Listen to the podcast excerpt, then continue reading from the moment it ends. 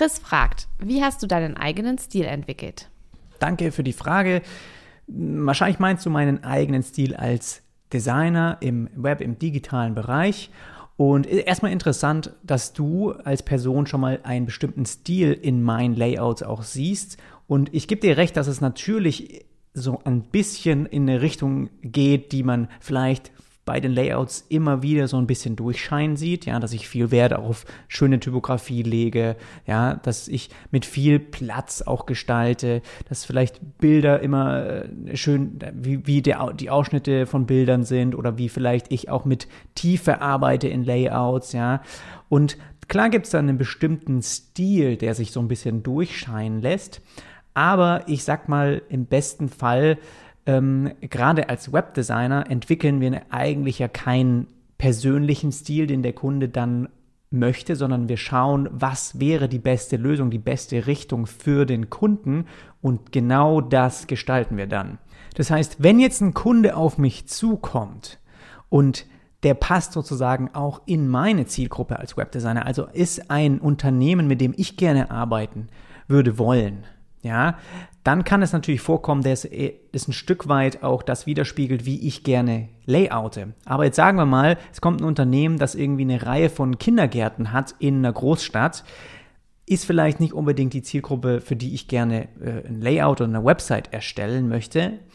Aber es könnte ja zum Beispiel sein, ja, dann ist für mich von Anfang an ja schon klar, dass die Zielgruppe von denen, für die ich ja die Website erstelle, Achtung, das werden wahrscheinlich nicht Kinder sein, sondern die Eltern von den Kindern, dass aber trotzdem im Layout, sage ich mal, eine gewisse Verspieltheit, ein bisschen Kindlichkeit, vielleicht gemalte, illustrierte Bilder irgendwie vorkommen sollen. Das heißt, ich weiß im Voraus ja schon, welcher Stil ein bisschen gefragt ist und woraus, wo, worauf es auch abzielt, ja. Und dadurch entsteht natürlich auch eine da, da würde ich mich dann fügen, da würde ich nicht meinen Stil durchboxen wollen, weil natürlich gestalte ich das so, dass es am besten dann die Ziele erreicht und das soll ja die Eltern ansprechen und die sollen sich wohlfühlen in der Umgebung. Aber gleichzeitig schaue ich ja, ist das überhaupt ein Kunde, mit dem ich arbeiten möchte? Und wahrscheinlich aus meiner Sicht dann eher erstmal nicht.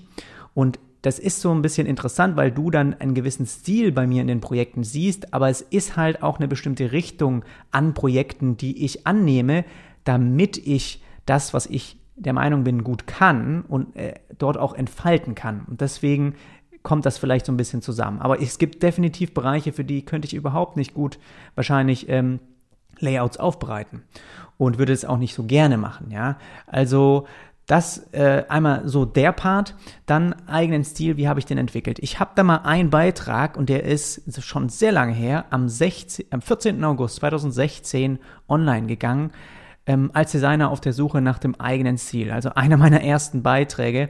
Und mir wurde damals auch schon sehr schnell klar, dass es eben ein sehr langer Prozess auch ist, ähm, der am Ende aber oft zeigt, dass der eigene Wiedererkennungswert vielleicht gar nicht so wichtig ist. Weil je länger du als Webdesigner arbeitest, desto mehr versteht man auch, dass das, was wirklich gefragt ist, das kommt ja von der Branche. Ja, also du als Designer bist dazu da, eben dem Kunden ein lösungsorientiertes Layout zu bauen und nicht deinen eigenen Stil zu finden oder nicht deinen eigenen Stil durchboxen zu wollen.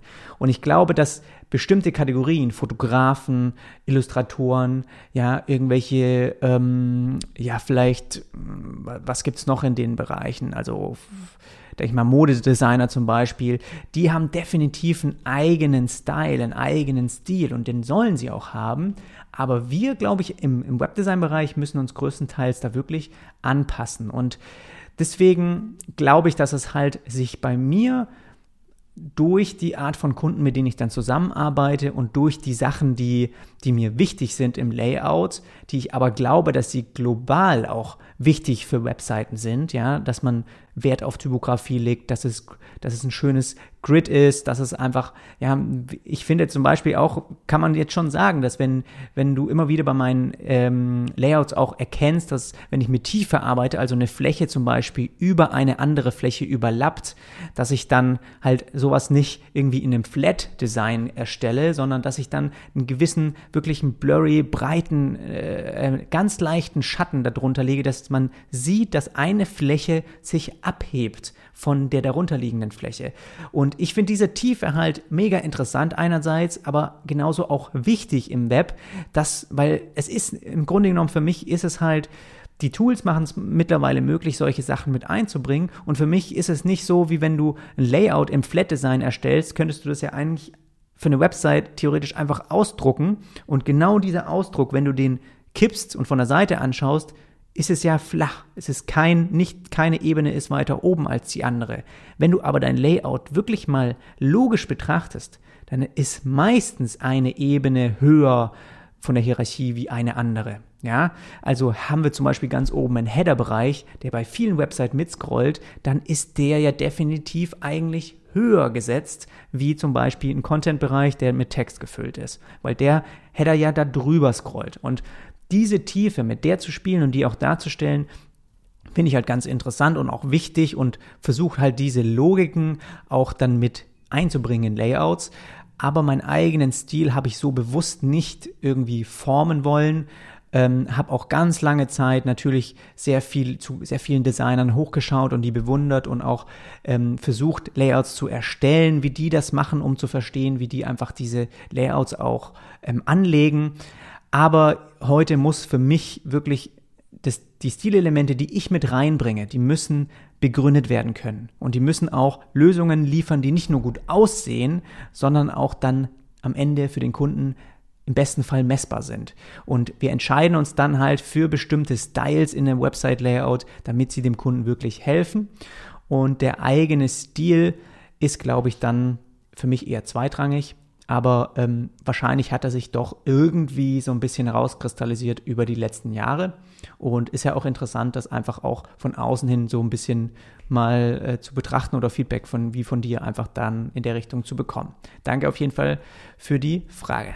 Hier mal noch kurz Werbung in eigener Sache. Und zwar würde ich dir ganz gerne meinen Webflow Online-Kurs empfehlen, bei dem du lernst, wie du eigene Layouts professionell umsetzt ohne dabei eine einzige Zeile Code schreiben zu müssen. Und du fragst dich, wie das geht, wie, du, wie kannst du Webseiten bauen, ohne programmieren zu können. Und genau dafür ist Webflow eben da. Und das ist auch ein Tool, mit dem ich schon seit Jahren arbeite.